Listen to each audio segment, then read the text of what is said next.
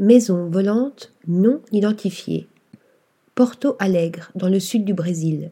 Il existe une villa pas comme les autres. Comme en lévitation, au niveau de la cime des arbres, la Casa Mirador semble flotter dans l'air?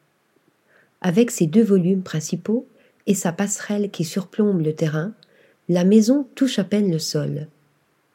Le studio d'architecture KS Architectos réalise une prouesse aussi bien technique qu'esthétique.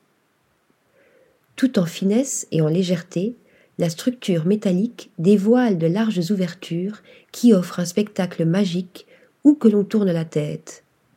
Végétation luxuriante, eau turquoise du lac Guaïba, reflets orangés du soleil couchant, nuit étoilée d'un bleu profond, ici, chaque instant de la journée est un ravissement.